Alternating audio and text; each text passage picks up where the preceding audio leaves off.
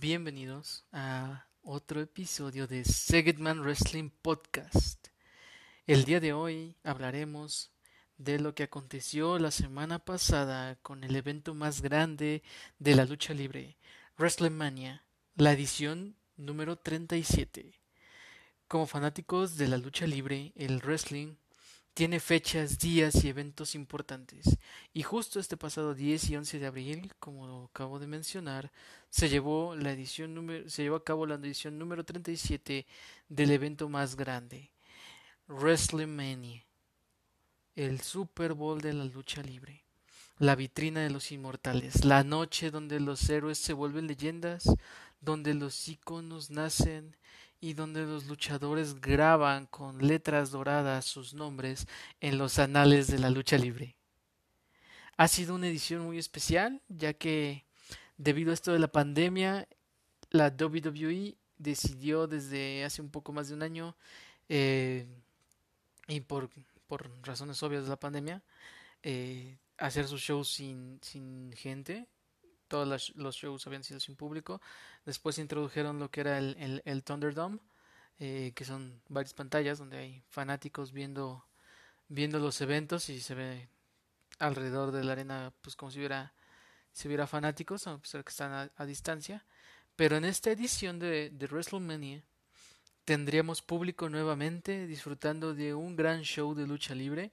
A inicios de año ya se había llevado a cabo en Japón, entendemos el tipo de cultura y la sociedad japonesa, lo cual les permitió tener, eh, tener público y les permite tener público en sus, en sus eventos de la New Japan Pro, Wrestling.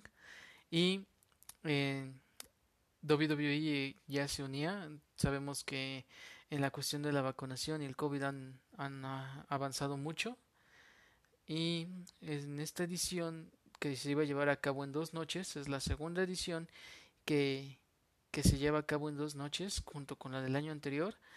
Y tendremos dos noches de WrestleMania y fanáticos.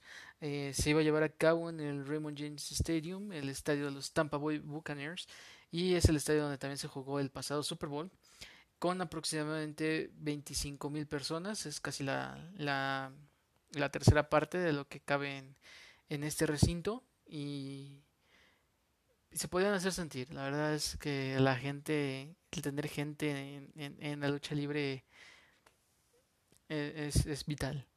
Y el show iniciaba con, con algo muy, muy, muy, muy particular. Se acercaba ya la hora de, del inicio del evento y se retrasaba este porque todo estaba bien menos el, el, clima. Eh, el clima en ese momento en Florida empezó a llover y lo cual retrasó retrasó unos minutos el show. Bueno, entre casi casi media hora se retrasó en lo que se quitaba la, la, la lluvia que que retrasó WrestleMania.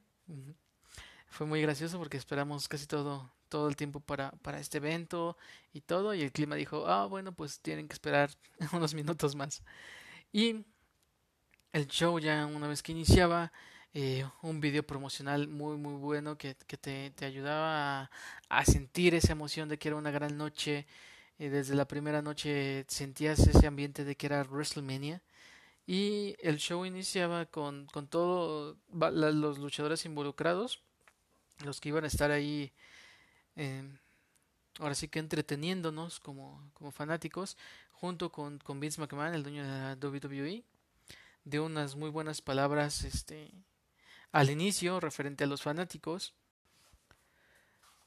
Entonces, después de esta gran introducción por parte de Vince McMahon y, y, haciendo mucho énfasis de lo importante que era el universo de la WWE para ellos, se presentaban los, los, los, anfitriones de este evento. No sé por qué se hace eso de los anfitriones de WrestleMania.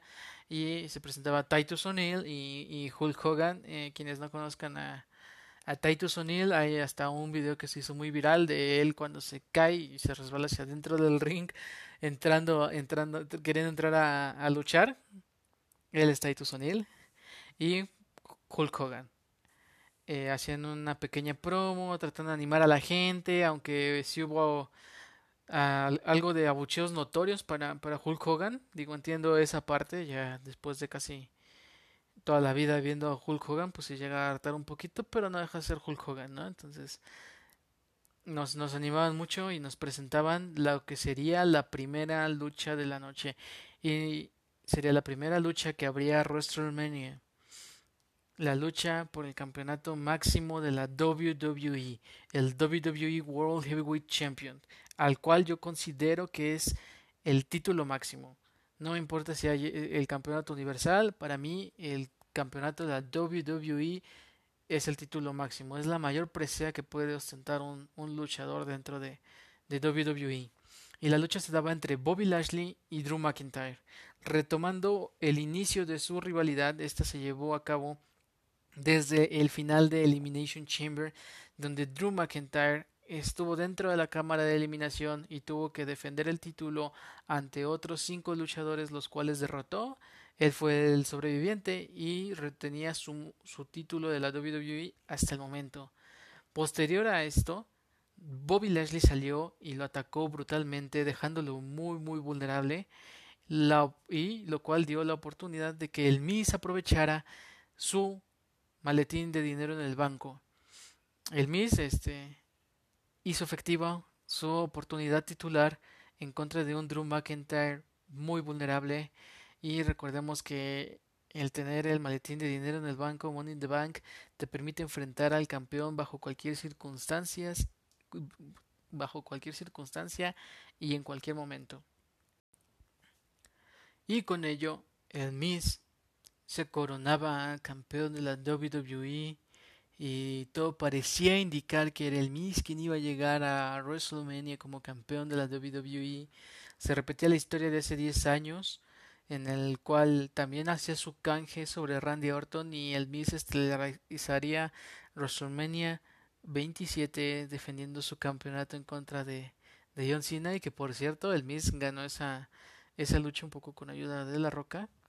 Ahora sí retomando este, el lunes siguiente eh, de Elimination Chamber en Raw se dio a conocer que el líder de The Hard Business, MVP, y había hecho un trato con, con el Miz de que Bobby Lashley le ayudaría con Drew McIntyre después de, la cámara de eliminación para que él pudiera hacer efectivo el, el, dinero en el banco, volverse campeón, siempre y cuando le diera una oportunidad titular a Bobby Lashley. El Miz trató de darle vuelta porque ahora sí que en papel Bobby Lashley masacraría al, al Miz y, y se postergaría esa oportunidad titular a una semana y a la siguiente semana se dio este enfrentamiento entre Bobby Lashley y el Miz en el cual Bobby Lashley masacró y aplastó y le arrebató de manera fácil y sencilla el campeonato de la WWE al Miz y Drew McIntyre reclamaría su oportunidad titular ya que traía el pique de que con Bobby Lashley debido a que de no ser por la masacre de Bobby Lashley él no hubiera perdido el campeonato. Entonces ya teníamos esto esto en mente y habían estado con, con esta rivalidad algunos careos en las semanas previas calentando esta lucha y en la cual Bobby Lashley ya había había demostrado que podía someter a, a, Drew McIntyre con su con su movimiento final que es una una full Nelson y los va sacudiendo a los luchadores hasta que hasta que los dejen conscientes y meses meses atrás ya habíamos tenido esta esta lucha. Fue una lucha muy buena en ese momento la cual pues terminó de una manera como un poquito absurda, pero también sirvió para que cerraran esa historia de, de Bobby Lashley con Lana y todo, todo eso que no, que no debía pasar, que estuvo muy mal esa historia y que, que dio pauta a todo el cambio que hubo en Bobby Lashley, que él le fue posicionando para que tuviera su momento eh, en WrestleMania y su momento como campeón de la WWE, que fue algo que estuvo buscando desde hace 13, 14 años, que no se le dio porque pues John Cena estaba en su momento cuando él pudo haber sido el campeón de la WWE y, pues sabemos que, que John Cena era el consentido de Vince y que muy difícilmente iba a perder alguna de sus luchas en su momento como el campeón. Y todos tenemos eso, todos tenemos esa expectativa de que este año Drew McIntyre se coronara campeón de la WWE ante el público y que pudiera recibir esa ovación que le hizo falta el año anterior cuando derrotó a la bestia encarnada Brock Lesnar. Y la entrada de Drew, increíble con su, su, espada enterrándola ahí en el escenario y la pirotecnia y la gente lo hizo especial, lo hizo que se sintiera como WrestleMania. Y después entraba entraba eh, Bobby Lashley con ese personaje del Almighty y acompañado de MVP y con el título se veía muy bien, se veía imponente, se veía como como eso, como el campeón de la WWE, que iba a defender su campeonato, que estaba listo y enfocado para el reto que se le presentaba enfrente, que era Drew McIntyre, sabía el peligro que estaba corriendo al enfrentar a un mastodonte como Drew McIntyre, dos super powerhouses, ambos super trabajados físicamente y la verdad es que tienen muy muy buena química y para su tamaño y dimensiones qué, qué gran combate. ¿eh? La verdad me sorprendió un, un, un, tope por encima de la, de la tercera cuerda que se aventó, se aventó Drew McIntyre. fue wow, cuando lo vi fue como, wow, me recordó mucho a, a, Undertaker cuando llegaba a hacer ese tope. Y cuando vi a, a, Drew McIntyre a, hacerlo fue, fue algo muy bueno. Y la lucha tuvo muy, muy buenos momentos, un, un toma y daca, la verdad es que Hubo un dominio compartido, hubo un momento muy claro en el que Bobby Lashley estaba dominando y luego tuvo McIntyre su, su comeback y estaba todo preparado para que pudiera aplicar el Claymore Kick en el mero clímax de la, de la lucha. Ya se sentía, se sentía que se venía esa Claymore Kick sobre Bobby Lashley para que pudiéramos disfrutar de Drew McIntyre retomando su, su título reconquistándolo en WrestleMania y tener ese gran momento frente a los fanáticos.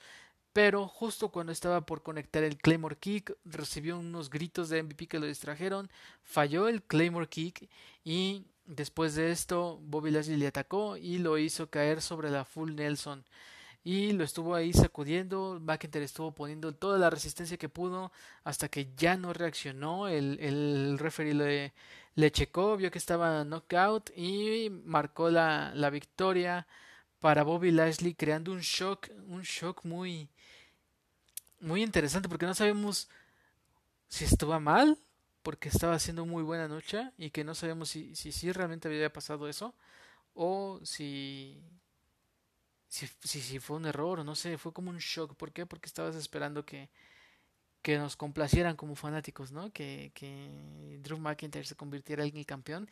Y fue un shock no malo, sino fue un shock positivo porque fue un resultado inesperado para los fanáticos, pero que no estuvo mal. No estuvo mal. Tal vez lo que la mayoría quería era ver a Drew campeón, pero no estuvo mal la decisión de, de darle este momento en WrestleMania a Bobby Lashley creo que merecido por lo que había venido trabajando y el cómo de ser eh, un don nadie que, que era un jobber y, desde que entró a Hard Business y con la compañía de MVP se convirtió en ese main event player y retiene el campeonato máximo de la WWE ante asombro y disgusto de mucha gente pero él sigue como el campeón reinante y lo está haciendo bien lo está haciendo bien la verdad un, campeón de esas características creo que es lo que le ayuda y tener buenas rivalidades porque sé que esto no termina aquí que va a seguir este pique entre entre Drew y, Bobby Lashley y que va a ser algo bueno y son cosas así lo que le da prestigio y buena buen seguimiento para, para, para lo futuro que viene en, en las luchas entre estos dos. Después de este de esta lucha y este impacto que nos hacía sentir en, en, WrestleMania venía como un poquito del bajón del ritmo que habíamos tenido y esto fue debido a las deficiencias de la división femenina de la WWE. No quiero decir que todo está mal, pero sí, sí está quedando a desear y está quedando a deber mucho. Nos está dejando un poquito un mal sabor de boca esta división femenina y se llevó a cabo un gauntlet match de cinco equipos. Um, para quienes no conocen un poquito este sistema de los Gauntlet Match, eh, inician dos equipos y si uno elimina al otro sale otro equipo, así hasta que salen los cinco. Se tienen que ir eliminando eh, bajo las reglas de un encuentro normal, conteo de tres, sumisión, descalificación o conteo fuera del ring. Eh, y estos cinco equipos estaban peleándose una oportunidad para retar a Nia Jax y Shayna Baszler, quienes son las campeonas en pareja de la división femenina de la WWE. Y la, la lucha iniciaba o la iniciaban las hostilidades con, con Lana y Naomi en contra de Carmela y Billy Kay. Dos equipos muy randoms, al menos Lana y Naomi han venido trabajando semanas atrás, ya tienen algo de química, ya se nota mejor su, su unión como equipo y la cosa de Carmela y Billy Kay muy muy random, muy sacada de la manga para poder rellenar el, el show y, poder involucrar a, dos luchadores más o cuatro luchadoras más, no sé, era parte del, del relleno de este show, yo así lo sentí. Y me sorprendió también que durante la lucha, eh, a pesar de que eran el equipo que llevaba ya más tiempo formado, el de Lana con, con Naomi, eh, perdieran, aunque fuera por con una pequeña trampa que no vio el, árbitro, la, ayuda de, Carmela con, Billy Kay para que pudiera llegar el conteo el conteo de tres sobre sobre el equipo de, de Lana y Naomi, las cuales pues quedaron eliminadas y fue una sorpresa para todos. Y después eh, entraba el Riot Squad conformado por Liv Morgan y Ruby Riot. La verdad su cosplay del Joker y Harley Quinn me gustó, me gustó ese esa combinación, ese cosplay que hicieron. Y ellas entraron, dieron una buena pelea y derrotaron a Carmela y Billy Kay. Y después de esto inmediatamente entró el equipo de Dana Brooke y Mandy Rose y fue Mandy quien venía caminando hacia, la, hacia el ring y por la lluvia o, algo no, no secaron bien tal vez la rampa o algo, pero ya sí se resbaló al, antes de entrar. Pero eh, todo bien, nada grave, fue nada más un pequeño resbalón a causa de la lluvia previa al evento. Y otro equipo que ya llevaba rato formado, o sea, era, ahí ya sí había dos equipos que llevaban rato trabajando como equipos y el Riot Squad se, se imponía de manera sorpresiva ante Dana Brooke y Mandy Rose, quienes lo venían haciendo bien. Y sorprendentemente Liv, Liv Morgan y Ruby Riot se estaban robando la noche en esta lucha. No, no todas las actuaciones de la noche, pero al menos en su lucha estaban destacando muy bien y tenían la conexión con la gente. Eh, estaban demostrando que tal vez ellas estaban luchando por su momento de, WrestleMania y eliminaron a Dana Brooke y Mandy Rose. Solo les quedaba un equipo más por eliminar y era el de Natalia Neidhart y Tamina, dos hijas de, leyendas de la WWE. Eh, entraban, ambas son muy, muy grandes en dimensión, eh, eh, son como powerhouses. no había manera, después del desgaste y todo, que, que el Riot Squad tuviera el éxito y pudiera conquistar su oportunidad para pelear los títulos en el día siguiente y fueron derrotadas. Lo intentaron, hicieron lo mejor que pudieron el Royal Squad, traían el apoyo de la gente, pero a pesar de los abucheos y todo, Tamina y Natalia ganaron este Gauntlet Match y ganaron su oportunidad titular para la noche 2 de WrestleMania me gustó un poquito el gesto de, de Natalia que le dio el spot a Tamina para que luciera y, y eso pues estuvo muy bien, fue un buen gesto de, de profesionales y, y, me gustó, me gustó, tuvo, fue, un, lindo detalle pese a que el resultado no tanto por lo que había visto de Liv Morgan y, y Ruby Riot, pero bueno, por algo, por algo WWE es WWE, a veces no, no esperas nada de ellos y de todos modos terminan, terminan decepcionándote. Y con esto terminaba este Gauntlet Match y llegaba a un combate el cual tenía mucho hype por los nombres involucrados. Dos de mis favoritos, Seth Rollins y Cesaro. Cesaro, todos estábamos en un momento con el hashtag Push Cesaro, que recibieron empuje, que recibiera las oportunidades que él merece por el talento que es. Si alguien no ha visto pelear a Cesaro, se los recomiendo, es tremendo todo lo que puede hacer este hombre en el ring es increíble. Y de Seth Rollins, pues ni se diga. La verdad es que es otra garantía. Ambos se conocen muy bien, estuvieron ambos también en, por su paso en Ring of Honor y que ahora están en WWE, ya llevan mucho tiempo también ahí en WWE y Cesaro no ha obtenido las oportunidades que, que ha tenido Rollins, pero no lo han hecho mal. Y la verdad es que esta lucha fue muy buena, la verdad es que lo, lo que pueden hacer ambos, la química que demostraron, ojalá, ojalá les hubieran dado más tiempo, les hubieran dado más tiempo y se hubiera convertido en todo un clásico.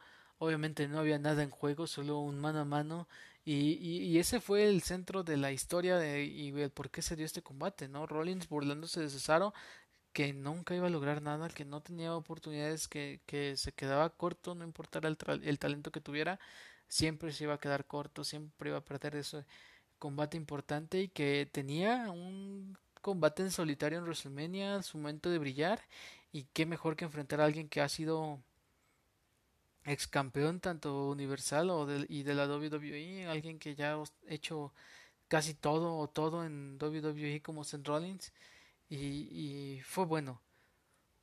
Un ida y vuelta, movimientos que no siempre utilizan, que ahora sí que guardan para las noches especiales. Y Cesaro aplicó sus, sus, típicos este, spins, que es tira, tira al, al, rival, lo agarra de los pies y empieza a girar en el centro del ring y rompió su récord de, giros la verdad, eso, es padre. No me gusta tanto el movimiento en Cesaro, pero es padre porque pues, la gente se involucra, involucra al fanático y también aprovechar que estaban ahí para, contar los giros y, rompió su récord de, estos giros. Después de que rompió el récord de estos giros, vino ahora sí que casi la parte final de la lucha.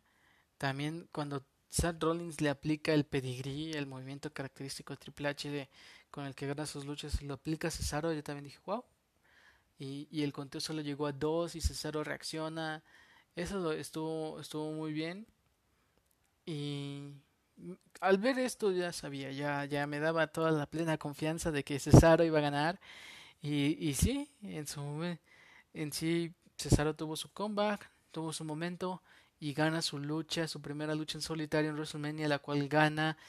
Y esperemos, esperemos que algún día podamos ver ya sea como campeón de la WWE o campeón universal a Cesaro, lo merece, es uno de los mejores talentos. Eh, si le piden que pierda, pierde, si le piden que, lo haga, lo hace, él no, no, no tiene problema, él solo está ahí para trabajar, complacer a los fanáticos y, y, es, y con el hambre, con el hambre de que algún día le toque y parece que se viene el momento en el que sí, vamos a tener a Cesaro como campeón importante en WWE. Espero con ansias ese momento y poderlo disfrutar. Y ya llevábamos con esto tres combates, dos muy buenos, pero solo con un uno resultado satisfactorio, al menos para mí. Luego vendría el combate de los payasos del New Day. Ya estoy harto, estoy ya cansado del New Day y le siguen dando el protagonismo. No entiendo por qué semanas atrás le quitaron los campeonatos en pareja al Hard Business y luego deshacen el Hard Business. Es como, oh, ¿por qué Vince? ¿Por qué nos haces esto? Me, molesta esa parte, ¿no? Y luego tendrían ese momento junto con Big E, que lo mandaron a SmackDown, y eh, Xavier Woods y Kofi Kingston estaban en, en Raw, estaba separado todos los integrantes del New Day, y siguiendo WrestleMania se juntaron para, para tener esa entrada característica del New Day, que por unos años y unos momentos estuvo bien, pero ya, ya fue exagerado, y ahora entraban como los campeones en pareja de Raw y estos los iban a defender contra el mejor luchador que hay. Que hay en WWE al momento. El, el, talentazo enorme de AJ Styles. Para mí uno de los mejores de todos los tiempos lo que ha hecho. Increíble. El fenomenal AJ Styles ayudaba a un joven a un joven Homos que es su guardaespaldas, un nigeriano de 2.21 metros, 2.21 metros, es una cosa, es un gigante así descomunal, de origen nigeriano este Homos, y estaba haciendo su, su debut en WrestleMania al lado de alguien como AJ Styles. Vaya, o sea, sé que es muy difícil el, el tener un luchador con tan grandes dimensiones, el, el, que lo haga bien, pero yo creo que al lado de alguien como AJ Styles, que lo va a ir guiando, lo va a ir ahora sí que enseñándole y compartiendo de toda esa experiencia que tiene el fenomenal. Espero algo, algo bueno de, de este, este gigante, quien sí se veía que iba a, a, destrozar, ¿no? Y está haciendo su, su debut a lo grande, en un combate ya por unos campeonatos y en WrestleMania. Qué manera de debutar, ¿no? Enfrentando a los campeones en parejas de Raw al lado de un talentazo como AJ Styles y no me importa, no me importa dejar de, no podría evitar no alabar y reconocer lo, lo increíble que es que AJ Styles.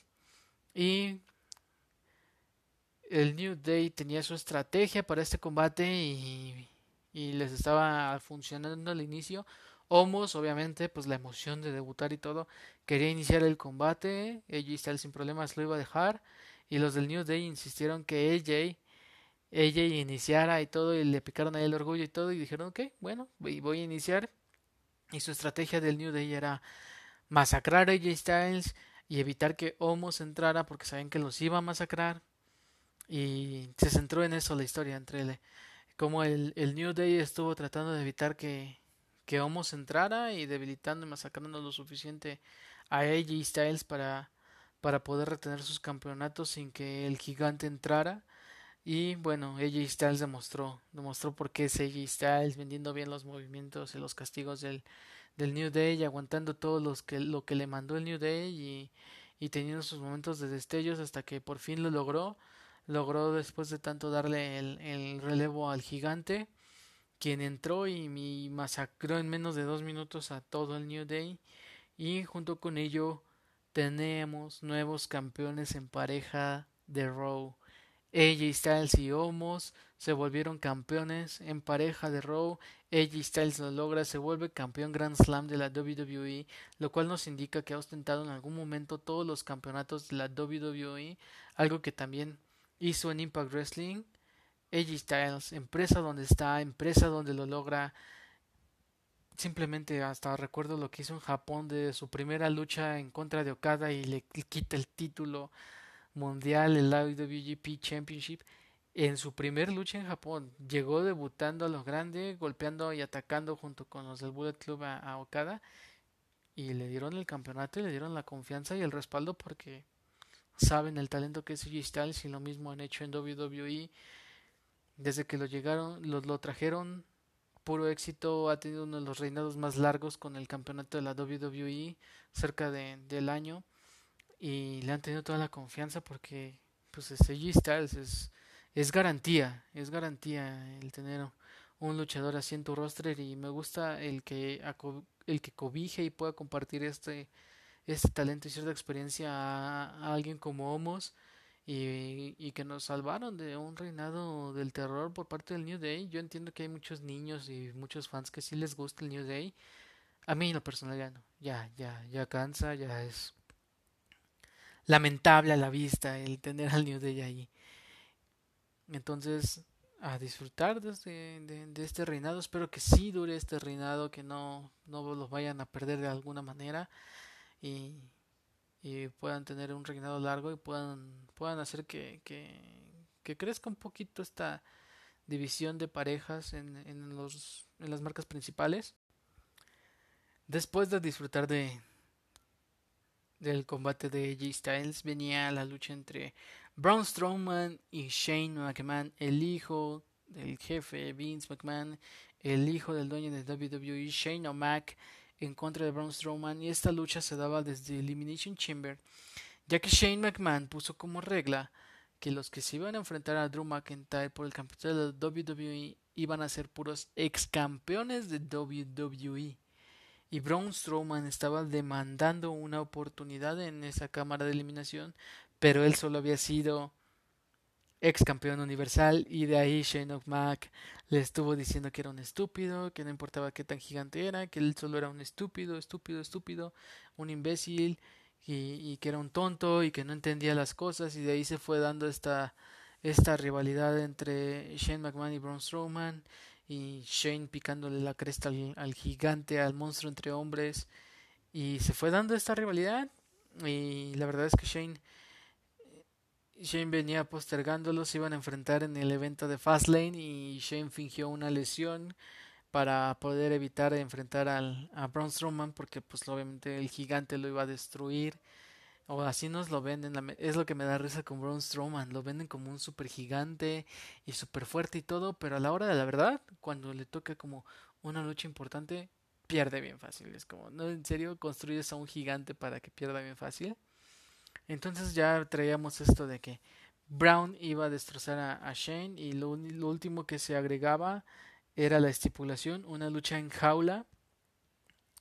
Una lucha en jaula entre Braun Strowman y Shane, y Shane McMahon. Yo esperaba como el momento, un momentazo en la noche, no sé, algún brinco o algo desde la, la encima de la celda y, y todo y ver la estrategia o qué iban a hacer, ¿no? Tenía mucha curiosidad porque qué podían hacer, ¿no? Cómo iban a ser competidora Shane McMahon en contra de Braun Strowman.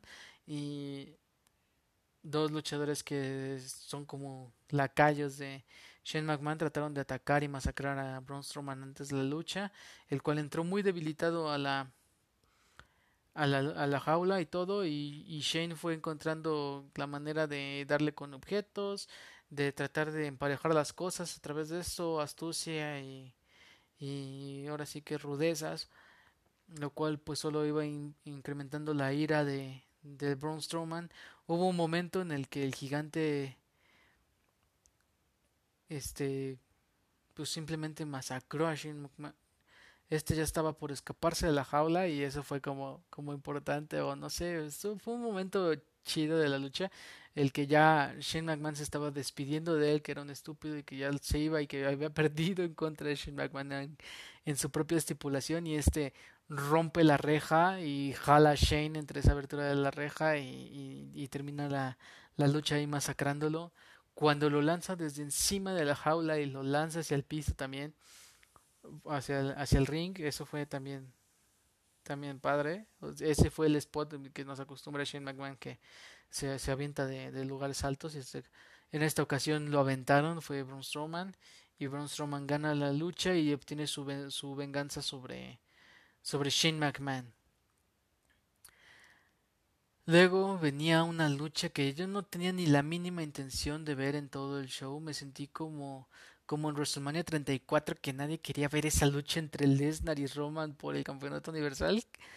Así me pasó con esta lucha de, de Bad Bunny. Rayos, hasta me siento mal diciendo eso. Junto con Damien Priest en contra de The Miz y John Morrison. La verdad, quiero reconocer y quiero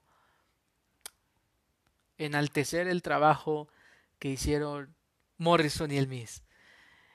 Lo hicieron bastante bien durante la entrada, haciendo burla con un rap y burlándose con, con personajes ahí que estaban vestidos con botargas de, de conejos, burlándose de, de, Bad Bunny. Posterior a esto, Damien Priest hace su, su entrada normalito, nada, nada espectacular. Es su primer WrestleMania de Damien Priest. Y esto, pues gracias a que, bueno, es de, de ascendencia latina y que tiene, tiene eso en común con, con Bad Bunny y que eso le, posicionaba para, para esta lucha. Y luego algo increíble, algo que sí me pareció increíble, una entrada de Bad Bunny sobre un tráiler así súper como si fuera una super gran estrella, un mejor que muchos luchadores. Esta, esta entrada, esta noche creo que le, le metieron mucho dinero a, a, lo que era la entrada de Bad Bunny. Digo, yo entiendo que es el negocio, es el entretenimiento y que chingo de gente le es fanática de, este güey. Pero pues algo adicional es que en lo personal a mí me, me caga el reggaetón, o sea, literal, no sé.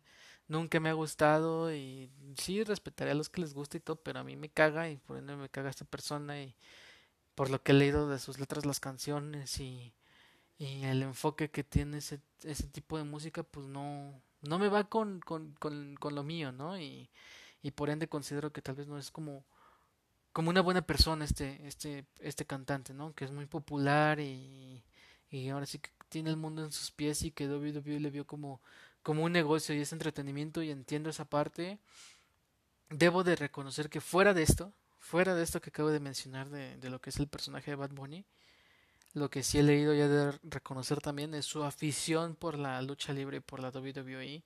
Es un gran fanático y que durante cuatro meses se dedicó a entrenar y, y ahora sí que entendía para lo que se estaba preparando y que respeta esto y que estaba cumpliendo un sueño y que yo creo que como muchos fanáticos pues de quién no sería el sueño de ir entrenar con ellos y estar en un maldito WrestleMania y subirte al ring y, y luchar no y esa oportunidad la tuvo Bad Bunny y creo que fuera de, de, de su música y fuera de lo que pueda hacer es algo hizo algo que, que sería el sueño de, de muchos fanáticos me incluyo que a quien no le gustaría estar ahí no y entonces este pues lo hicieron bien. Y la verdad es que no es que lo, lo haya hecho bien él, sino se preparó bien para lo que Morrison y el Miss le iban a ayudar a hacer. Le ayudaron a sobresalir, le ayudaron a verse bien. Le...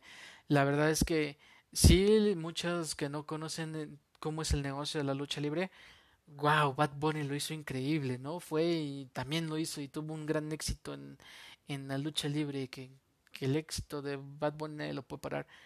Pero ya los que conocemos este negocio y cómo es, lo hicieron lucir increíble Morrison y el Miss. La verdad es que mis elogios fueron para el Morrison y el Miss porque pues eres una superestrella establecida, viene alguien de afuera que ni siquiera se dedica bien a lo tuyo, sabes que es fanático y que respeta el negocio y todo, y que eso es lo que hace que tu ego y todo lo hicieras a un lado y sabes que esto es negocio, esto es entretenimiento y esto es para el dinero, porque básicamente lo que hizo Bad Bunny fue traer más dinero y más más difusión para un evento de lucha libre. ¿Por qué? Porque hay gente que ni puta idea de lucha libre. Ah, ahora vio lucha libre porque Bad Bunny estuvo ahí. Eso, eso, eso era, eso era lo que quería lograr WWE con, con esta lucha. Y mis elogios, lo repito nuevamente, para Morrison y el Miss, quienes dejaron sus egos, quienes dejaron todo allá afuera para ser unos profesionales y poder cumplir con esta lucha y pusieron over a sus rivales. ¿Qué es poner over? Ponerlos así chingón, así que ellos se luzcan y hacerlos ver bien. ¿Para qué? Para los fanáticos, para tenerlos contentos a los que sí esperaban esto. Y la verdad es que pues fue una lucha buena, entretenida. La verdad yo no tenía ni intenciones de verla. Estuve platicando con, con mi esposa, jugando con mi hijo, pero así de reojo viéndola porque realmente no tenía interés. Y ya después sí le tuve que prestar atención porque estaba siendo entretenido y la verdad es que eso fue lo que me llamó a mí la atención para ver esta lucha, lo que estaba haciendo el Missile Morrison. Hubo un momento en el que Bad Bunny aplica un Canadian Destroyer y el movimiento fue todo arte de, de John Morrison. Ahora sí que que Bad Bunny lo que único que hizo fue sujetarse del cuerpo de, de, Morrison, quien se aventó un mortal hacia atrás y, y con el cuerpo de Bad Bunny ahí ya pum, lo hizo ver como un Canadian Destroyer, los derechazos que conectaba Bad Bunny, cómo los vendió el Miss, increíble. Y, y a pesar del resultado, yo siento como que la lucha libre pierde un poquito en ese aspecto, porque pues lo hace ver como que cualquiera que puede venir y prepararse en poco tiempo y, ganar, ¿no? Aunque yo entiendo que es negocio y entretenimiento y que debía ser de esta manera. Es lo que me llevo de, esta lucha. Ganó Damien Priest en su primera lucha en WrestleMania junto a, Bad Bunny. El Miz Morrison creo que ganaron mucho perdiendo este combate porque, como repito, los que conocemos de este negocio, no es fácil no es fácil que tú que te dedicas diario a algo llegue alguien de fuera y bueno, por la popularidad o la estrella que das, le digas, bueno, ok, tengo que perder. Vale, vente, órale y, y gáname. Yo, yo, aunque tú no te dediques a esto, ven y órale. E, eso es, eso es muy, muy, muy difícil. Yo creo que no, no cualquiera tiene para, para hacer algo como lo que hicieron el Miss y el Morrison. Y bueno, pues respetar eso de, bueno, Bad Bunny lo hizo bien como, como fanático de la lucha libre, pero ya fuera de lo demás, ya di mi opinión, es alguien despreciable para mí, a excepción de su gusto por la lucha libre, ¿no? Y después de este trago amargo, venía el evento estelar de la noche 1 de WrestleMania. Bianca Belair, la ganadora de la edición 2021 del Royal Rumble, se enfrentaba a la jefasa Sasha Banks por el campeonato femenino de SmackDown. Hubo algo de críticas y algo de, de, preocupación, o la gente es como, ¿por qué le chingados le dieron el evento estelar a, Bianca Belair y a Sasha Banks? Y, si hay más construcción o mejores historias en, en las otras luchas que puede haber dentro de esta cartelera de WrestleMania. Y me puse a pensar bien y analizando, viendo, porque yo también decía, sí, porque chingados le dieron a Bianca Belair y Sasha Banks la, la lucha si no tienen muy buena construcción o no tienen como la, la, super, la super historia? Pero tiene todo el sentido del mundo el que les den la, la lucha estelar de la noche 1, ya que para esta oportunidad que ganó Bianca Belair en Royal Rumble, la promesa que se les hace a los ganadores del Royal Rumble es que al ganar esta batalla real obtienes una oportunidad titular por el campeonato máximo en el evento estelar de WrestleMania. Así siempre se ha vendido que el que gana la batalla real va a enfrentar al campeón máximo en su momento en WrestleMania. Y ahora con, con todo esto de, la inclusión, y la verdad es que hay mujeres que luchan muy bien, se hacen dos batallas reales, la batalla real femenina y la batalla real masculina. Y al Bianca Belair ganar la batalla real femenina y tener dos noches de WrestleMania, pues no está mal darles el main event en una, en una de las dos noches. Y por su parte, la noche siguiente, Edge iba, va a enfrentar a Roman Reigns y Daniel Bryan por el campeonato universal y, recordemos que Edge también fue el, el, ganador de la, de la batalla real. Entonces, ya aclarando este punto, para mí ya tenía todo el sentido del mundo el que Bianca Belair tuviera ese momento en WrestleMania. Entró con toda esa emoción, la verdad es que yo no soy tan fan de Bianca Belair, nunca he conectado con ella. De hecho, yo incluso quería que, que retuviera a Sasha Banks porque pues me cae bien la jefa, la verdad es que pues es la jefa, ¿no? Sasha Banks y, eleva mucho el, el, talento a su alrededor cuando está en un combate eh, Sasha Banks. Y pero al ver esta entrada de Bianca Belair y la reacción de la gente y cómo incluso eh, ella estaba así con esa cara de emoción de no mames, estoy en WrestleMania en el evento estelar y voy a enfrentar a Sasha Banks y por el campeonato femenino de SmackDown.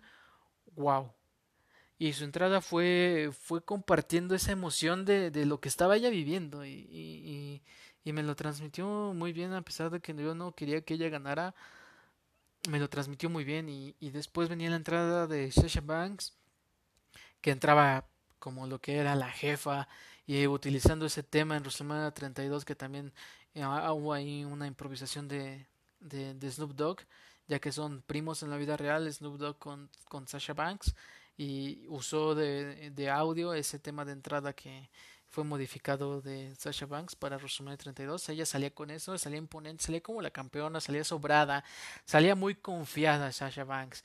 Sabía que, que era la jefa y que ella, ella podía retener su, su campeonato. Y la lucha fue de poder a poder, aunque Bianca Belair saltó mucho su habilidad de, de ser una power entonces, como les decía, Bianca Belair es una powerhouse y resaltó mucho esas habilidades, una powerhouse dominante y por momentos la jefa demostrando la experiencia, eh, revirtiendo algunos movimientos, poniendo en su lugar a, la retadora, demostrándole quién era la campeona y poniéndola en apuros, pero sin embargo la retadora tuvo ese momento, ese deseo. Y algo que, que se me estaba olvidando mencionar las lágrimas que salieron de Bianca Belair cuando la presentaron, porque se hace una presentación tipo combate de box o, de MMA y, y, cuando presentaron a, Bianca Belair diciendo de dónde era y, y, que era la retadora y todo, se le salieron sus lágrimas de la emoción porque pues estás cumpliendo un sueño, ¿no? una meta en tu vida eh, o algo, estás viviendo algo que, que no todos pueden vivir y, y esa emoción fue y ese deseo fue lo que se fue demostrando durante el desarrollo del combate y a la postre le dio lo suficiente para, para llevarse la, la victoria. Algo característico de Bianca Belair es su, una trenza gigante, su propio cabello así súper gigante, no, no recuerdo bien hasta dónde le llega, pero sí, sí, por casi a los tobillos. Y, y también luego usa como arma esa trenza y la usó, la usó en algunos momentos donde ya la jefa intentó intentó de una o de otra manera tratarse de llevar la victoria. Bianca Belair usó esa trenza y la latiguió. Y de hecho sí se ve de una toma después, eh, sí fue como un verdugón y sí hubo una laceración de que provocó el cabello de, de Bianca sobre, sobre la jefa.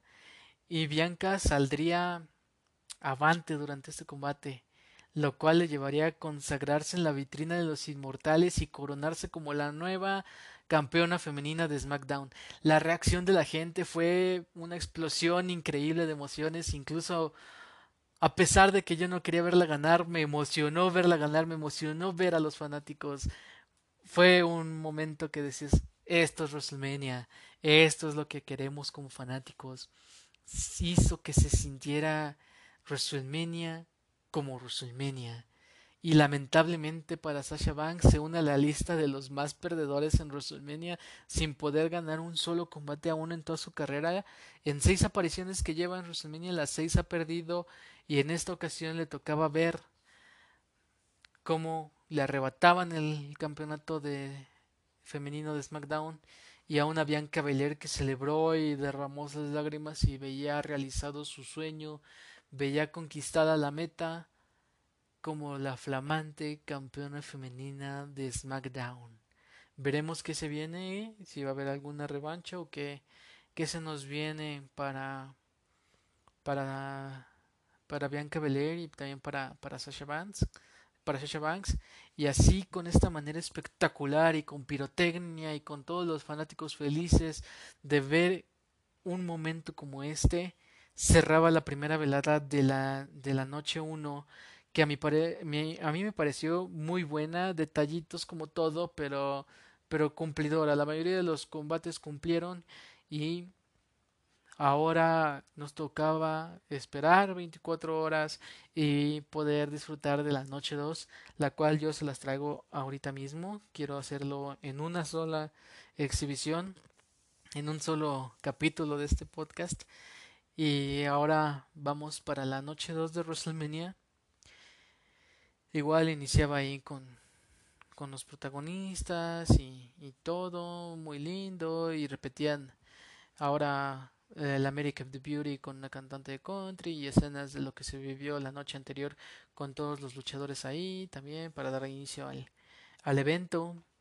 Y me sorprendió mucho esta noche de WrestleMania porque arrancaba con uno de los combates que todos estábamos esperando The Finn con Alexa Bliss en contra de Randy Orton. Randy Orton estuvo a la casa de, del campeonato de, de Drew McIntyre. De hecho, yo creo que el primer reinado de Drew McIntyre como campeón de la, de la WWE y su rivalidad con Orton y, y, que lo pierde y luego lo recupera de Orton. Eso fue algo que posicionó bien a Randy Orton. Entonces, eh, Randy Orton empezó a tener esta rivalidad con, con The Finn, ya que The Finn también estaba a la casa de, de poder obtener una oportunidad titular en contra de Drew McIntyre y se empezó a, hacer este pique entre ambos. Y tuvieron algunos encuentros y todo, y una rivalidad que fue creciendo y que llegó ese momento en una lucha sin sanción en la que termina con, con Randy Orton quemando vivo al Defiant y, y este desapareciendo durante unos meses y luego la transformación de Alexa Bliss como, como una fiel seguidora del demonio y que ella fue la que estaba advirtiendo y persiguiendo a Randy Orton semana a semana, cargando a Monday Night Raw en sus hombros esta rivalidad entre Randy Orton y de Finn y con Alexa Bliss involucrada. La construcción semana a semana y lo tétrico del, del personaje de The Finn y, y, lo preocupado que estaba Orton por enfrentar a The Finn fue fue algo muy muy muy muy interesante y que todos teníamos esta gran expectativa para esta lucha. Y el primero en entrar era Randy Orton, que algo interesante es que no salía como con su, su ropa tradicional, como con, con color negro. La mayoría de las veces siempre Randy Orton usa su truza, sus botas y todos sus accesorios en color negro. Esta vez algunas cosas las usó en color negro, pero lo principal, truza y botas y rodilleras, fueron en color blanco con, con unos vivos en, en color como, como guinda o un rojito. Y, se veía bien, se, se, veía un poquito raro porque pues, no, estás, no estás acostumbrado a ver de otro color a, a Orton, pero no se veía mal. Hacía una muy muy buena entrada. Y después entraba Alexa Bliss, que entraba con la canción del Fly Phone House. Es todo un trabalenguas ese Fly Phone House y entraba así como con una música como infantil, que es lo que caracteriza este show. Y, y, entraba así como que muy como niña chiquita, hasta como dando pequeños brinquitos y todo, pero con ese, ese make-up tétrico, ¿no? Y llegaba y justo afuera del ring había una caja de estas como de payaso que le dan cuerda y sale la, acordeón de payaso y el payaso ahí que son medio tétricas. Así había una caja gigante como con una espiral con, con colores como esos que, te hipnotizan de color rojo y negro. Y ella le empezó a dar cuerda y empezó a sonar así la canción y de repente todo se tornó como en, un ambiente rojizo y lo que anunciaba la llegada de The Fiend y en la, la pantalla veíamos al The Fiend todo quemado que había hecho su regreso un mes atrás cuando se dio esta lucha entre Alexa Bliss y Randy Orton y que se dio el regreso del The Fiend y el personaje quemado de, con secuelas de lo que le había hecho Orton, pero que regresaba por sus poderes supernaturales o sobrenaturales. Y se veía este personaje ahí, como en un pasillo, y se veía que estaba como a punto de salir y todo, y se restaura y se ve cómo se regenera ante la vista de todos y se vuelve a ver el, el fin original con la vestimenta original y todo, ya lo quemado quedaba atrás y sí, por sus superpoderes se recuperaba. Y eso fue un momento que hizo mucho hype con la gente y todos como ¡Ah! ¡Increíble! Eso estuvo muy, muy chido. Y luego el tema de entrada así medio violento y tétrico a la vez. Y ella dándole, dándole cuerda. Y él sale como de una plataforma y se eleva así sobre la caja. Y una vez que llega ya, que sale todo su cuerpo de la caja, no espera nada y se lanza sobre Randy Orton y empezaba el combate de esa manera. Un The que quería, quería venganza, que tenía esa sed de, de venganza y tenía mucho, mucho hype y estaba así como bien emocionado desde que salió y así. Y lo que vendría después, creo que todo fue como, ¿really? ¿What the fuck? Porque fue un, un una recepción de movimientos por parte de Defiante descomunal en lo que se reponía y trataba de atacar a Orton y este otra vez le respondía con muy buenos movimientos y hasta que hizo sus DTTs de fuera del, del ring hacia adentro y, y fue de, mermando en, en y este cuando tuvo su, su regreso y que ya iba a atacar a Orton de la caja sale Alexa Bliss sentada con las piernas cruzadas y le empieza a escurrir un líquido negro y fin se distrae, lo voltea a Randy Orton, le aplica un RKO, 1, 2 y 3 se lleva la victoria, se baja en super en chinga del, del ring Randy Orton como que estaba incrédulo de que ganó y todos nos quedamos como no mames neta es neta que la, la lucha que tenía mayor construcción, mayor historia, que tenía todo para, para robarse el show, la terminas así, que no duró creo ni 10 minutos la lucha. Eh, no sé, fue lamentable, o sea, fue de las cosas que dices, oh, no, la, acaban de super cagar en WWE. Duró ni 6 minutos, 5.50, 5 minutos con 50 segundos la lucha. Mm, muy, muy deplorable. Dejó mucho que desear esta lucha. La gente fue como... Ah". Se va a Orton y enfocan a The Fiend, que se le queda viendo a Alexa Bliss, quien escurre ese líquido negro sobre ella.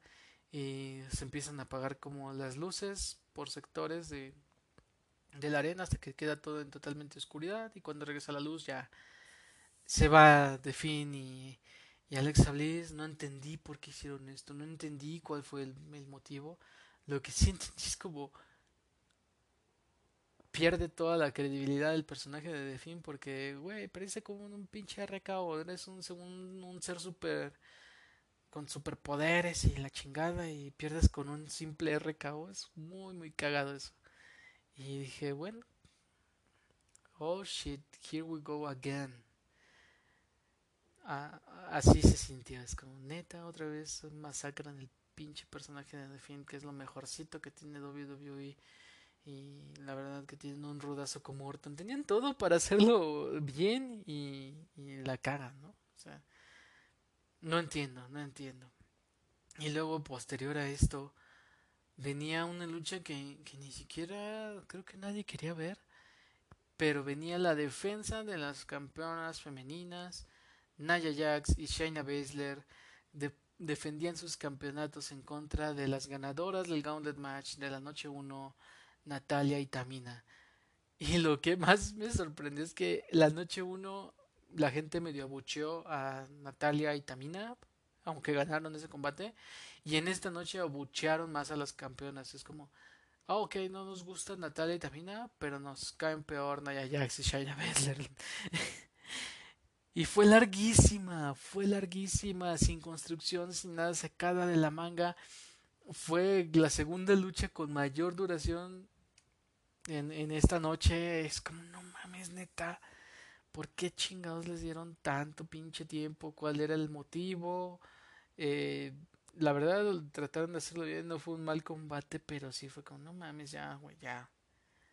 Ya en algún momento tiene que terminar y lo alargaban y lo alargaban. Y luego la manera en la que termina fue como todo el reinado de terror de Shayna Baszler, con ella haciendo rendir después de un Kimura Lock perdón, un, un candado al cuello a, como una dormilona a, Natalia y fue así como, ah, ok, ok, ok, bueno, pues, ok, sí, tratemos de seguir. Dos luchas que mataron todo este hype de, de WrestleMania. Dos luchas que hicieron que WrestleMania no se sintiera como WrestleMania.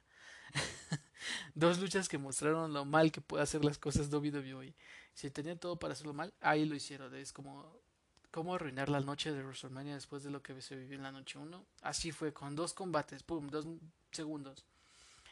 Y después de esto, después de ver esto lamentable, después de peores casi 15 minutos, venía la vez o la ocasión número un millón en la que veríamos a Kevin Owens y Sami Zayn enfrentarse. Ellos, desde que han sido profesionales, luchadores profesionales, desde que, desde que uno era Kevin Steen y Sami Zayn era el genérico, se han enfrentado muchísimas veces. Lo más interesante de todas esas millonésimas veces que se han enfrentado es que te entregan calidad. La química que tienen es increíble. Ellos en vida real pues son super mejores amigos. Y por cierto, eh, si quieren ver una de las mejores luchas entre Kevin Owens y Sami Zayn en su época en Ring of Honor, subieron la lucha que tuvieron de escaleras por el Campeonato Mundial de Ring of Honor en Final Battle 2012. Está ya en YouTube, en el canal oficial de Ring of Honor. Eh, yo la tuve que ver otra vez. Fue un pedazo de lucha. Fue, fue arte. Eh, es parte de lo que te puede entregar un Kevin Owens y un Sami Zayn. Y que a mí el personaje del genérico me, me encanta, me encanta, me encanta. Y esto iniciaba, esta lucha se, se llevaba a cabo por el desarrollo de lo que pasaba en SmackDown semanas atrás, por el, el personaje de, de, Sami Zayn, que es un conspiranoico y que lleva una racha mala, perdiendo combates y todo, en la cual él, él empezó a salir con unos camarógrafos y todo, diciendo que había una conspiración en contra de él y que por eso era malo y perdía. Y y fue tanto su, su, su trauma y todo que, que involucró al youtuber Logan Paul, algunos lo deben de conocer, para mí es como, ah, sí, chingón, Logan Paul, pero pues ya me, me fue irrelevante, ¿no? Y según Sami Zayn, Logan Paul iba a ayudar a, a descubrir esta conspiración que hay en contra de él y por parte de toda la WWE en contra de Sami Zayn. Y Kevin Owens pues se burlaba de Sami Zayn y, y Sami pues lo tomó mal porque pues oye güey eres mi compa, ¿por qué no me crees esto y todo? Y ves tanto como su locura que pum, ataca a Kevin Owens y Kevin Owens pues le responde y le dice te voy a hacer entrar a corduras de una manera u otra y te veo en WrestleMania y se dio todo, ¿no? Se dio todo para, para este combate por millonésima vez entre Sami Zayn y Kevin Owens. Eh, salía salía Sami Zayn, que la verdad su tema de entrada es muy bueno. No sé, no sé, a mí me, me, me super mama, me mamaría, me super mamaría que Sami Zayn retomara el personaje del genérico. Eso es algo que llevo esperando desde un chingo. Desde que Sami Zayn sé que está en WWE, llevo anhelando y esperando que, que retome su, su personaje del genérico. Era muy bueno. Y espero algún día, algún día pueda ver al genérico en WWE. Y entraba Kevin Owens, super over. También entraba Logan Paul, entraba antes de, Kevin Owens y así muy como, ah, sí, chingón, Logan Paul, no hizo ni madres. En ese aspecto sí se la llevó de calle Bad Bunny. Aunque era como la segunda lucha en WrestleMania que tenía una personalidad de, em, fuera de la lucha libre involucrada. Y a este combate, tristemente, les darían como nueve minutos y medio, casi diez minutos. Güey, fueron nueve minutos frenéticos. La química de ambos, como lo repito, es increíble. Pues, no por eso se han enfrentado millonésimas veces. Pero esta vez sí también y de WrestleMania tiraron tiraron movimientos que no siempre hacen, pero pues que pueden hacer y, y, se dieron con todo. La verdad estuvo muy muy muy bueno porque yo ya sé lo que me puede ofrecer un Kevin Owens y un Sami Zayn y pueden buscar Kevin Steen contra el genérico o Kevin Owens contra Sami Zayn y todo lo que pueden hacer o han hecho uno en contra del otro pues es tremendo a mí me, encanta me encanta verlos es como un Shawn Michaels Triple H que también no te puedes cansar de verlo no algo así algo así o un Rey Misterio Eddie Guerrero algo así algo así se me hace este este Kevin Owens con, con Sami Zayn sabes que si los presentas un millón de veces, un millón de veces va a haber magia. Así, así se me hace. Y lo único que me desagrada es por qué Kevin Owens usa el chingado, el chingado stoner. Y ese movimiento era el del Stone Cold, ya déjenlo ahí, pero pues ahora se lo adjudicaron a. O hace WWE que lo use Kevin Owens, teniendo tanto arsenal, pues que use otro, no sé. nunca me tirado eso. Tampoco me latía cuando Rollins usaba el pedigree, aunque en esta vez que lo usó sí fue como, como chido, pero ya, ya el stoner ya, ya pasó, o sea. Pero bueno, a pesar de todo y, el poco tiempo que les dieron fue una noche entretenida y Kevin Owens se llevaba la victoria en contra de Sami Zayn, quien, quien estaba buscando ¿no? el apoyo de, de Logan Paul, diciendo, ya viste cómo me hicieron trampa, la chingada. Y Logan Paul le dice, no mames, perdiste normal, güey, no hay pinche conspiración aquí, estás bien pinche loco. Se va Sami Zayn todo enojado y Logan Paul toma de la mano a Kevin Owens levantándole el puño como el vencedor que fue. Y Kevin Owens tiene esa actitud bien batas de... ¿Qué chingados estás haciendo? ¿Por qué chingados me alzas la mano? Y le aplica un stoner a, a, Logan Paul y toda la gente como chingón, se chingaron a Logan Paul. Se va Kevin Owens y Logan Paul sale sale apoyado por los referees después de ser masacrado por un Stoner. Y hasta ahí terminaba este, este segmento. Y luego teníamos un segmento detrás de cámaras con el original bro, Matt, Matt Riddle, que iba a defender el campeonato de los Estados Unidos en contra de, de Sheamus. Y tuvo un segmento, te digo, con, con The Great Khali y, Rob Van Damme. Y fue como, como, güey, estoy viendo Billy Ted por cómo habla Riddle. Es como neta, si han visto Billy Ted, así habla Matt Riddle. Es como, no mames, qué pedo, güey. Ya estás grande, güey. No mames, eres el campeón de Estados Unidos. Deja de esas mamadas atrás. Y, y bueno, aunque he de reconocer que su talento en ring está bien cabrón, Matt Riddle. Y Sheamus, pues ni se diga. Y también es uno de mis favoritos, Sheamus. Entonces tenía mucho hype. Es como, ah, pueden dar algo bueno, porque yo, o sea, se ve, ¿no? Cuando, cuando hay dos luchadores que, que pueden entregarte lo que, lo que puedes esperar como, como fanático. Y fue un combate muy físico, muy intenso.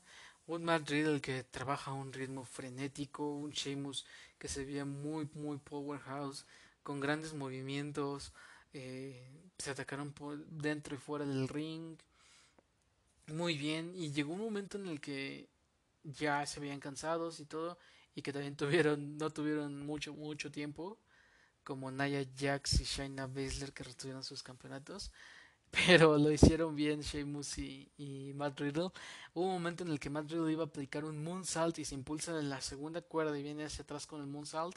Y justo en ese momento, ¡pum! Tremendo bro kick de Sheamus y le reventó el hocico a, a Riddle, que se comió el conteo de tres y pierde su campeonato de los Estados Unidos.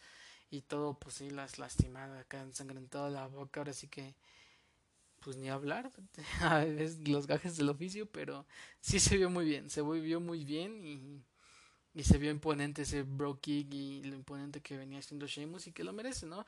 Venía como perdiendo durante las semanas anteriores todo y venía como su momento de, de redención de, de, de Sheamus y demostrar como, sí, a huevo, sí puedo, todavía lo tengo, ¿no? Y, y estuvo bien esa parte. Y después venía un Nigerian Drum Fight que las verdades que nada más era una lucha sin reglas, una lucha sin descalificación. Eh, Big E defendía el campeonato intercontinental en contra de Apollo Cruz, que ahora tomó este personaje de, de alguien de ascendencia de la realeza nigeriana y la chingada, y que iba a ser el campeón intercontinental y todo, y, y ya, ¿no? Se daba esta lucha, la verdad es que lo hicieron bien, otra de mis luchas que dije, bueno, qué chingados, pues. Pues ya está aquí, ¿no? Ya me la chingo, ya pagué WrestleMania. Y. Pues. No estuvo mal. Y el resultado fue sorpresivo, porque justo cuando ya Big E estaba por coronarse, lo más importante, más resaltante, lo que más resaltó de esta lucha fue que sale Dabakato quienes llegaron a ver Raw, Underground, él era de los chingones ahí en Raw Underground junto con Shane McMahon, que era como el encargado de Raw Underground, y Dava Kato, pues es un tipo igual gigante, tipo Homos, y, entraba y, y fue como, uh, entró vestido según como un militar nigeriano ayudando a su rey, y con ello Apolo Cruz obtiene su campeonato intercontinental junto con este papel de, de, alguien de la realeza nigeriana, le está yendo para mejor, está volviéndose alguien entretenido, alguien que, que está recibiendo ese protagonismo. Y, y bien por, por, esa parte, lo de Dabakato, pues a ver cómo lo manejan o, o, qué se viene, pero, pero para mí me gustó el resultado porque al ser Biggie y ser parte del New Day me caga, me caga verlos. Lo siento, pero así es. Y luego se venía una lucha sin construcción, sin nada de precedentes, solo fue como pongamos estas dos por el campeonato de Raw y esperemos que lo hagan bien. Y así fue. Teníamos la lucha entre Rhea Ripley y Asuka por el campeonato femenino de Raw. Qué lucha, ¿eh? que lucha y teníamos ese, ese hype como el de Bianca Belair y Sasha, y Sasha Banks, pero no tanto porque no tenían esa construcción previa. Rhea Ripley llegó 15 días atrás del evento, se presentó en Raw, quiero una lucha contigo, pinche Asuka, qué pedo, se va a armar o no, Asuka dice va, la chingada, y se da. Lo que sí, eh, Rhea Ripley salió con, con su tema, eh, Brutality, interpretado por Asha Costello, una interpretación, ah, no sé, el género no me gusta lo sentía muy, muy fuera eso del Brutality o el cómo iba la canción, pero estuvo chido que, que Ripley tuviera, tuviera esa entrada así bien metalona y todo, y ese, ese look ajá, super rudo que tiene ella, y entraba como la powerhouse que es y todo. Y Asuka entraba súper confiada con su, super canción. Me gusta mucho la entrada de, de Asuka, los movimientos que hace y todo. Y eh, estuvo chingón, estuvo chingón esa, eso. Y los anuncios y todo, se sentía esa emoción. Y lo que nos entregaron en el ring también. Eh, Ripley super poderosa, mostrándole a Asuka que Rhea Ripley estaba lista para, para Asuka. Y Asuka tratando de, de atacar y defender con todo. Hubo un momento que estaban en el borde del ring y Asuka le aplica una DTT del, del, borde del ring hacia abajo, hacia el piso. Y Rhea Ripley sí, sí se lleva un buen golpe, aunque fue uno de los momentos muy buenos de esa lucha. Y a la, a la larga, Rhea Ripley logró conectar su movimiento final y se coronaba como la nueva campeona femenina de Raw. Y esto me gustó. Esto me gustó porque en sus momentos en NXT había una agrupación de tres luchadoras. Raquel González, Bianca Belair y Rhea Ripley. Hoy en día las tres son las campeonas máximas de las divisiones femeninas en WWE. Una gran transición generacional que ya salimos de las cuatro jinetes y para quienes sepan las cuatro jinetes es Sasha Banks, Bailey, Charlotte Flair y Becky Lynch. Becky Lynch quedó fuera por lo de su embarazo desde el año pasado y se alejó de los encordados. Ya está próximo su regreso y veremos qué van a hacer con ella. Charlotte Flair pues le dio COVID y no pudo estar lista para para WrestleMania o que pudiera estar construida una rivalidad, una lucha para ella para WrestleMania. Bailey tiene su personaje ese de presentadora aburrido del cual sí tuvo unos segmentos en WrestleMania, pero es tan irrelevante para mí que ni siquiera lo mencioné. Y Sasha Banks que nos entregó un combatazo ayer. El tema de Asuka es buenísima, pero sus reinados han sido deplorables. Qué bueno que terminó este. No la han hecho ver como la campeona que se esperaba. De hecho, tuvo bien poquitas defensas en este reinado. Que ya tenía casi el año, ¿eh? Ya iba para casi el año. Se aventó casi 10, 9 meses como campeona, pero son contadas, así con los dedos de mi mano puedo contar las veces que Asuka defendió ese título. Y ahorita con Rhea Ripley espero que, que venga algo, algo mejor, que venga un buen reinado y que se pueda dar bien esta, este cambio generacional porque el talento está ahí. Han entregado combates muy buenos. Y, qué bueno ver ese cambio y estas nuevas caras eh, cargando una división femenina que tanto les hace falta esos, esos cambios y esos talentos nuevos para salir de, de los cuatro jinetes y de lo, de lo mismo casi de siempre y, y, espero que sea para bien para, para uno como fan y que pueda disfrutar también de los combates femeninos y, y poder aprovechar ¿no? estos, estos y disfrutarlos y llegaba el evento central la lucha con la que cerraba el show de shows WrestleMania y una lucha muy muy importante porque después de 10 años tendríamos el regreso de Edge luchando por un campeonato mundial. El año pasado tuvimos ese Edge contra Randy Orton, ahora tendríamos a Edge con público después de ganar la batalla real retando a Roman Reigns y que en esta lucha y en esta rivalidad se fue se fue involucrando Daniel Bryan, quien también era merecedor de una lucha y que en el pasado evento de Fastlane tuvo un momento en el que tenían su llave de rendición a, Roman Reigns y lo hizo rendir, aunque el árbitro estaba golpeado, estaba afuera y no vio, pero todos vimos que Daniel Bryan fue capaz de rendir a Roman Reigns.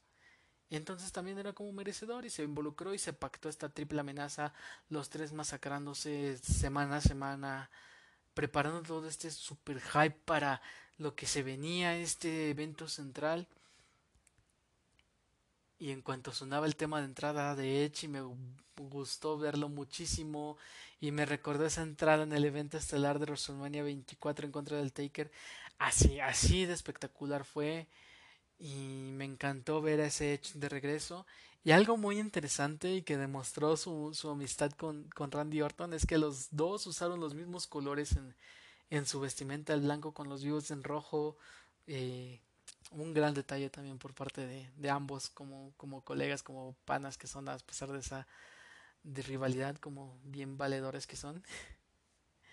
Y, estuvo, estuvo chingón esa entrada. La verdad es que escuchar la entrada de Edge es como. Ah, es súper genial. Tiene el tema perfecto, la pose, todo, todo perfecto para, para emocionarte. Y venía la entrada de Daniel Bryan que traía todo ese hype, ese deseo, esa mirada seria, esa convicción de que esa noche tendría que salir con el campeonato universal y luego salía entre abucheos Roman Reigns, que ahora sí es merecido. La otra vez era como, era el niño bueno, era el técnico y tú lo bucheabas porque te cagaba que siempre lo pusieran a ganar. Y ahora es el rudo y te sigue cagando Roman Reigns, pero ahora ya con justificación. y ha sido un reinado en el cual ha quedado de ver porque de una u otra forma o interfiere el, el, el Jey Uso o que su primo y traen esto del jefe tribal, la chingada. Mm, o sea, está bien, pero no, no me convence. Nunca me ha gustado Roman Reigns. Em, desde lo que pasó en Royal Rumble 2015, que lo forzaron a ganar a huevo, aunque ya no era el momento de él para ganar. Y WWE a huevo lo, le dio ese estelarismo, que es lo que nos hizo molestar a la gente. Y pasó lo mismo. De fin era el campeón universal, hacen que regrese Roman Reigns una triple amenaza a Roman Reigns, Braun Strowman y The y pones a Roman como campeón. Es como, ya, güey, no mames. Y desde entonces hasta el día de hoy teníamos todos la esperanza de ver a un nuevo campeón universal. La lucha fue tremenda, aunque lo único que sí me cagó es a huevo la interferencia de, de Jay Uso. Un pinche güey que ni, tenía nada que hacer, una triple amenaza. Ya teníamos a Daniel Bryan que se metía huevo en la lucha no necesitábamos a alguien más que interviniera. Y Edge se hizo cargo de momentos por Jey Uso, le aplicó un DTT sobre los escalones de, acero y eso pues hacía creíble la ausencia de la ausencia de, de Jey Uso del combate para que no pudiera ayudar a Roman Reigns y ahora sí se desarrolló el combate entre los tres el combate de la noche estábamos teniendo la mejor pinche lucha de toda la noche me tenía hasta un poquito de malas. Ahora sí, mi, mi mujer dijo, güey, cálmate, es una pinche lucha, güey. Pero pues es la que estaba esperando. Estaba esperando ver al pinche Edge que, que, que se convierta nuevamente en campeón, el campeonato que nunca perdió. No me estés chingando ahorita, quiero ver esta lucha. así esa era mi actitud y yo creo que de muchos. Y así nos mantuvo el combate. Un ida y vuelta tremendo. Y yo tenía en mente dos cosas. Que, o que ganara Daniel Bryan, porque también lo merece y o que ganara Edge. Y el más hype era, yo creo, de todos que ganara Edge. Y, fue una lucha increíble. Hubo de todo. Una triple amenaza siempre es garantía y, se las recomiendo. Fue una muy, muy buena lucha este evento central. Estaba cumpliendo con todo lo que habían construido. Este sí estaba cumpliendo. Tuvo una duración aceptable. Y llegó un momento al final de la, de la de la lucha que, que tanto Daniel Bryan como, como Edge pusieron con sus llaves de rendición a, a, a, Roman y luego se empezaron a atacar entre ellos un Roman ya debilitado. Edge ataca a ambos y, les aplica sus su lanza. Se baja porque todavía no puede obtener la victoria. Se baja con los, ellos debilitados. Sube y les va a aplicar su, su concerto es como un pone la cabeza del rival sobre una silla y con otra hace chocar las sillas y aplastando la cabeza del, rival y venía eso y lo aplica sobre Daniel Bryan y justo cuando va para aplicarlo con Roman Reigns y todo es como sí a huevo y que gane Edge aunque sea de esa manera sale el puto de Jey Uso sale el puto de Jey Uso Edge se deshace de Jey Uso pero le aplican la lanza y luego le aplican el, el a Edge y Daniel Bryan ya estaba todo desmadrado por, por culpa de Edge y Roman Reigns lo arrastra, los cubre a ambos y retiene el campeonato universal y todos fue como vete a la mierda Vince McMahon, ¿por qué nos haces esta chingadera? ¿Por qué arruinas la mejor lucha que nos ofreciste en todas dos noches? El momento preciso para, para un cambio titular la caga Vince McMahon dejando a pinche Roman Reigns. Edge, era el momento de Edge o de Daniel Bryan, más de Edge. Todos queríamos ver ese pinche cambio titular y la caga WWE. Una muy mala decisión. Yo creo que como fanáticos nos decepcionó ese final. Eh, no sé qué pensar, no sé qué chingos pensar. No sé qué vaya a seguir o, qué pedo, pero, pero era el momento para delegar el, el, campeonato. No sé qué pasó, cuál fue la decisión creativa de último momento, o si ese era el plan. Pero lo que más buscan es que nos cague el pinche Roman Reigns como el personaje, ¿no? O sea, la persona no que ver, pero el personaje y el que a huevo nos lo quieren imponer como, como el campeón reinante o, no sé, es lo, lo, molesto. En resumen, la noche 1 mejor que, que, la noche 2. Eh, la cuestión de el poco tiempo que le dieron a grandes combates, y los resultados también en especial me caló mucho y me dio mucho pinche coraje este último de la lucha estelar. Porque pues quería ver a Edge campeón, ¿no? Era así que retomar ese, esa emoción de volverlo a ver después de que dejó el campeonato vacante por su lesión y que nunca perdió el título. Pues volverlo a ver campeón, chinga. No le costaba nada complacernos. Pero bueno, es su empresa, es su show y nosotros somos los fanáticos que nos tenemos que tragar esto a veces, pero no, no por ello dejamos de amar este, este bello deporte. Y espero que, que hayan disfrutado esta review. La hice con mucho cariño para todos porque amo, amo es, esto que es la lucha libre, a pesar de que haya momentos que me caguen y que me transmitan eso. Eso es lo que es la lucha libre, por eso me gusta, por todo eso que nos hace sentir tanto bueno como malo, que nos puede dar para arriba o dar para abajo.